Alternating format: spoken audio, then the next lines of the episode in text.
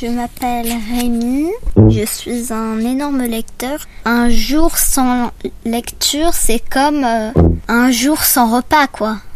Mon livre préféré.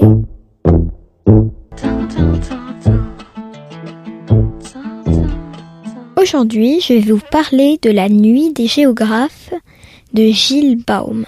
Thomas le râleur aime une matière et une seule à l'école, la géographie. Ça lui fait un point commun avec Idriss, son seul copain, qui lui est fort partout. Chaque vendredi, c'est leur moment de gloire lors du challenge de géographie de Monsieur Melville, leur maître. Vaduz, Lavalette et Kiev, paf, face à Tirana, Zagreb et Tallinn, bim, Caracas et Mumbai, boum, versus Kinshasa et Séoul, tchac. Leur duel se poursuit à coups de noms exotiques. Sûr que l'un d'eux emportera comme à chaque fois la victoire. Et puis patatras, les voilà mis KO par Ulaanbaatar, la capitale de la Mongolie. C'est la nouvelle, Lisa, qui leur a asséné le coup fatal. C'est officiel, commande Thomas. Je la déteste. Idriss, lui, est immédiatement tombé sous le charme de la jolie russe au air qui roule. D'ailleurs, il l'a invitée dans leur QG, la caravane des géographes, une vieille roulotte toute rouillée, où les deux amis se réunissent pour revivre les périples de Marco Polo, Vasco de Gama et Magellan. Leur rêve?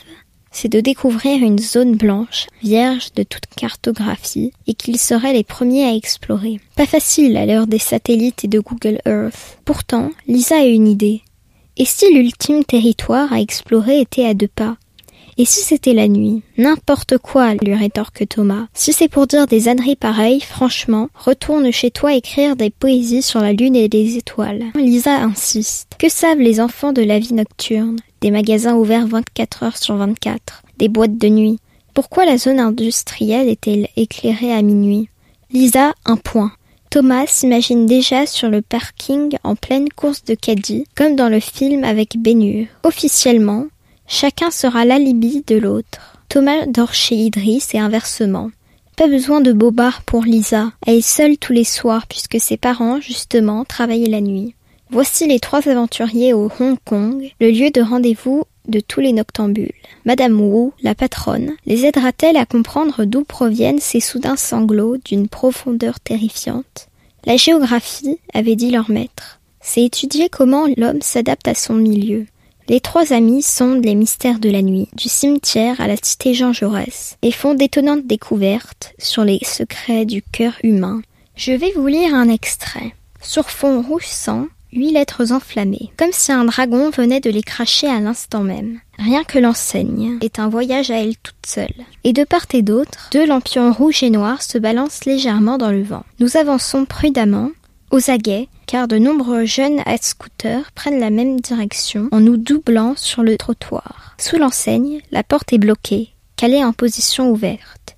Tout est fait pour attraper le passant et encourager son entrée. Cette vitrine, c'est comme un théâtre. Sous la télé que personne ne regarde, un clochard essaye de donner des frites à son chien.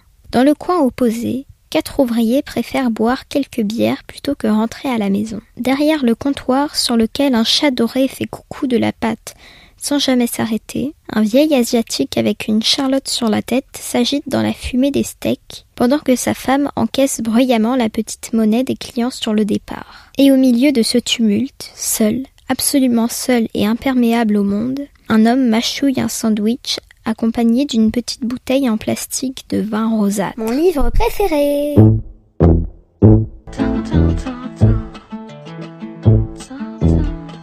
La nuit des géographes de Gilles Baum est publiée dans la collection Argile Plus aux éditions Amatera, roman junior dès 10 ans. Retrouvez la chronique de Rémi sur le site d'enfantillage florenceduteil.wixit.com.